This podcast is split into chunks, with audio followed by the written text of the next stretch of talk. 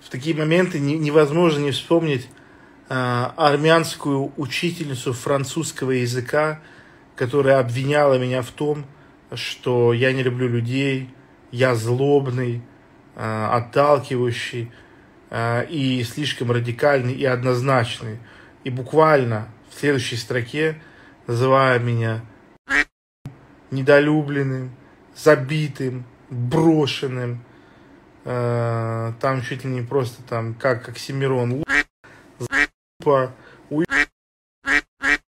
просто вот так вот через запятую, и что в жизни мне ничего хорошего не будет.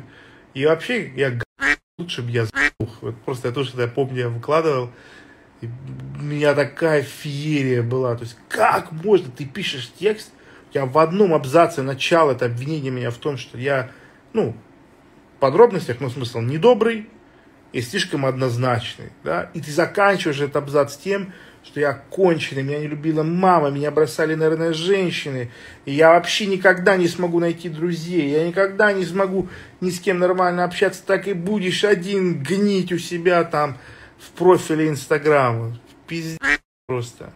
А, да, конечно, да, нет, и какие-то единицы адекватных девушек есть.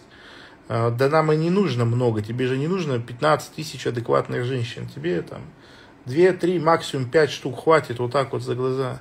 Вот, просто нужно понимать, что фильтр должен работать очень жестко. Я столько с людьми в жизни общался, столько вот смотрел, э, пидорно с первой секунды. Вот я серьезно говорю, 8 лет я в интернете, ни разу не было такого, что человек, который уважает меня, не в значении лебезит, уважает, просто по-человечески уважает мое время, уважает э, мое, мое настроение – ни один уважающий меня человек никогда не написал «Арсен, можно вопрос?» Или просто «Арсен», там еще что-то. Да, все нормальные люди пишут «Здравствуйте, добрый вечер, я не хочу вас отвлекать, понимаю, вы заняты». Любая, любая формальная вежливость, любая формальная вежливость. Вот у меня вопрос, если вы ответите, хорошо, не ответите, ладно, вот так и так. Да, вот так пишут нормальные люди. Пишут тоже своеобразно, и всегда это узнается. Поэтому а, нужно фильтровать людей и не бояться, а, что тебе показалось. Я вот знаете, что недавно перечитывал? Я перечитывал а, семейные дрязги а, сыроеда Изюма. Если кто помнит, с него все начиналось. Это абсолютно эпохальная персона, сыроед Изюм и его PDF-книжка «Исповедь церемоноеда Изюма» да, он, э, у него жена на Средине родила двух детей на Средине, а потом э, связалась с какой-то э, женщиной-адвокатом, которая ее убедила в том, что можно детей забрать, и там деньги забрать, алименты забрать. И она просто занималась тем, что круглые сутки, там, не знаю, в интернете его дискредитировала, выкладывала там гадости, еще что-то я когда читал, у меня это было, ну, я прям за одну ночь это потратил, я читал сперва его книгу, где он рассказывал про себя, и вот знаете, реально, если не лениться, и если не врать себе, все гадости, которые вам сделали люди или сделают люди, их можно предсказать. Я когда читал вот книгу этого Изюма, и он рассказывал о том, как у него беременела жена, как они, ну, вынашивали ребенка, мне два раза резануло восприятие, момент, где он договорился с ней, со своей женой, что она не будет идти на УЗИ, она не будет идти на УЗИ, потому что это типа вредно для ребенка, а она все равно пошла, они поругались, но потом он пишет, я ее все равно убедил, а, что это не нужно делать. В общем, во время их рассказа я все время замечал, что он ее в чем-то убеждает, а она все-таки идет и делает по-своему. То есть он жил в иллюзии, что она полностью принимает его образ жизни полностью, согласно с его вот этими шизомировоззрениями сыроедческими, а она на самом деле не была, и это по ее поведению было видно, что она не поддерживает его на сто процентов. Вот. И вот он сокрушался, говорил там, типа, как так вышло, мы столько прожили вместе, у нас двое детей, а она взяла вот так вот и со мной поступила. Ну, так вот, если, если бы был внимательным, то увидел бы, что этого нет. Я прям, вспоминая себя, в молодости. А, это прям однозначно я могу сказать, что энтузиазм очень сложно подделать по отношению к тому, чем занимается мужчина, женщина. Если женщина не на 100% согласна, не на 100% поддерживает, то прям у нее это на самом деле на лице написано. А не легче юзать нейротипологию по Вану Лимареву и фильтровать сброд уже на начальном этапе? Почему нет? Вот, знаете, есть такое понятие red flag. То есть некая вещь, после которой нужно общение прерывать. Вот хотите, я вам дам red flag стопроцентный. Ни одна женщина не стоит того, чтобы продолжать с ней общение, если она продемонстрирует вот эту вещь. Вот этот red flag. Он уникальный. То есть он работает. Если он показался, это конечное без исключения. А, зависимость, приверженность, а, заинтересованность в любой форме и в любом виде к текущей моде, к общественному мнению, к тому, как принято. Вот когда это есть, это абсолютно неконтролируемые тобой девушки. А вот ты говоришь, не надо краситься. Эту еб... сконструировали маркетологи для того, чтобы тебе ее втюхать. И ты свою кожу и свои органы тем, что эту на себя наносишь. Логично, логично. Она послушала, покивала, и на следующий день пошла краситься. Почему? Потому что все накрашенные ходят, я чувствую себя неуютно. Да? Или там ты объясняешь, не надо носить каблуки. Да, это у тебя позвоночник идет по позвоночник пошел по у тебя будет плохое настроение, у тебя будет плохая матка, плохое влагалище, плохая сексуальная жизнь, и ты будешь старым разваленным которое я не буду хотеть, а ты будешь мне тратить мозги. Покивала и говорит, нет, у меня просто к этому платью каблуки подходят. Я как бы не буду носить, да, я поняла, ты прав, но вот сейчас мы пойдем на вечер, у меня к этому платью только эти каблуки подносят, э, подходят. А что подружки скажут, да? А вот у меня там подруги сказали. Вообще вот это вот, это вот э, как бы у женщины, у женщины, у нее особо вариантов нету. Она все время находится э, в жесткой информационной зависимости. Да, и если она в, в информационной зависимости не от тебя, то это просто она от кого-то другого.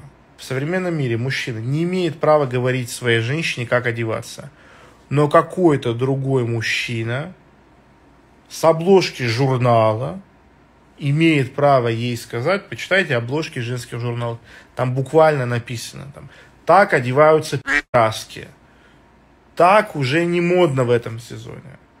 Вот это носят с этим, там такой очень директивный язык. А, это red flag, который вообще не контрится и мало it improved. То есть, если а, девушка, женщина, она прямо ориентируется на текущую моду, на текущую мету, как принято, вот что в тренде. Э, она не может сопротивляться этому, даже когда знает, что ей это будет нехорошо. Да, там, знала, что ботокс не надо делать, зачем ты сделала ботокс, ну не знаю, все подруги делали, я тоже. То есть, если ты нормальный мужчина, ты очень странный. Например, ты не хочешь, чтобы твоя женщина одевалась как блядь. Это очень странно. Нормальный мужчина должен радоваться, что его женщина красивая, у него классные фотографии в Инстаграме, все ставят лайки, и все на нее оборачиваются. Да? Нормальный мужчина должен а, хотеть, чтобы его женщина была финансово независима, еще что-то. Да? Нормальный мужчина должен хотеть, чтобы его женщина красилась. Там еще, я не знаю, подставьте, что хотите, я особо не шарю за диги. И когда ты будешь давать нормальные предписания своей женщине, да, не краситься, не носить каблуки, э, не жрать химию, да, там, э, не общаться с, с подружками, не смотреть телевизор, не читать Космополитен, не ходить на работу, то есть куча-куча-куча предписаний, что не делать, и куча предписаний, что надо делать, да, а ты будешь считываться, называться там, странным, ненормальным, вот все так не делают. Это у них, вообще у девушек вот таких, у них такой, знаете, а, подростковый mindset, а, который заключается в очень большом страхе выделиться из толпы. Они шизофренички. С одной стороны, они хотят выделиться и быть не такими, как все, не такусечками. Но на самом деле в рамках вот этого шаблона. Это, это мне напоминает, ну, опять же, 14-15 лет, возможно, даже меньше, 12-13 лет, когда у тебя только один страх, как бы не выделяться, да, вот как бы ты заходишь в класс, в коллектив, ты смотришь, кто как одевается, кто как себя ведет, и пытаешься под это подстраиваться, да, используешь вот эти вот шутки, используешь вот эту вот одежду, да, там ты в теме, вот помните, тогда в 2012 году вышли галифе Disquired, такие, как будто человек в штаны себе наложил. И все модные ребята их начали носить. Два месяца их носили, а потом стало жестко зашкваров носить галифе Disquired, и все их резко перестали носить. Это вот про вот эту историю. Вот он. Это, это red flag. Его, его, его лучше э, не игнорировать. Когда нет фокуса на своем деле, э, ты просто начинаешь слишком долго слушать, что там женщина. А это очень опасно для мужской психики. У мужчины есть семь с половиной, максимум 8 секунд слушать женщину. Это уже много. Это предел. Вообще 3. 3 секунды. То есть, начиная с 8 секунды, начинают перегорать э, винтики в голове. Когда у тебя нет дела, когда у тебя не горят контракты, не горят тренировки, не горят концерты, не горит наука, не горит политика, не горит искусство, ты никуда не опаздываешь, поэтому ты пытаешься выслушать каждую. Ты, у тебя ошибка, ты думаешь, что когда женщина говорит, ей есть что сказать ей нечего сказать. Она просто говорит, потому что ей нравится, что ты ее слушаешь в процессе. Это акт вообще доминации. Типа, если ты ее слушаешь, значит, ты к ней прислушиваешься. Если ты к ней прислушиваешься, э, значит, э, ты под ее контролем. И чем дольше ты ее слушаешь, тем глубже ты уходишь в ее гензюцу.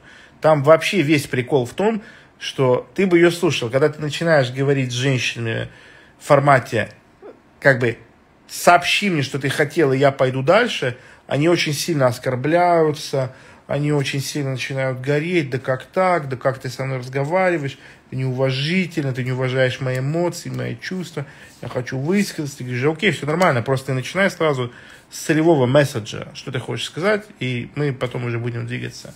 Да, им это не нравится, потому что они хотят просто э, иголки, булавки тебе в мозги вставлять в процессе вот общения, в процессе закидывания одно за другим, гипнотизируют тебя как удав жабу просто.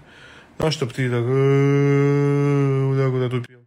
Поэтому, если вы хотите гайд по тому, как строить э, э, своих женщин, да, там несколько жен иметь и прочее, вы знаете, к кому обратиться за этим. Но это, конечно, вообще, это для избранных, потому что мы а, мужчины, у которых есть успешный опыт жизни с несколькими женщинами, просто нескольких женщин, все такое. В трактатах это не написано, как это нужно разводить. Это своим горбом, своим страданием, своими мучениями. Мы сами набивали шишки. Мы мучились, мы пыжились.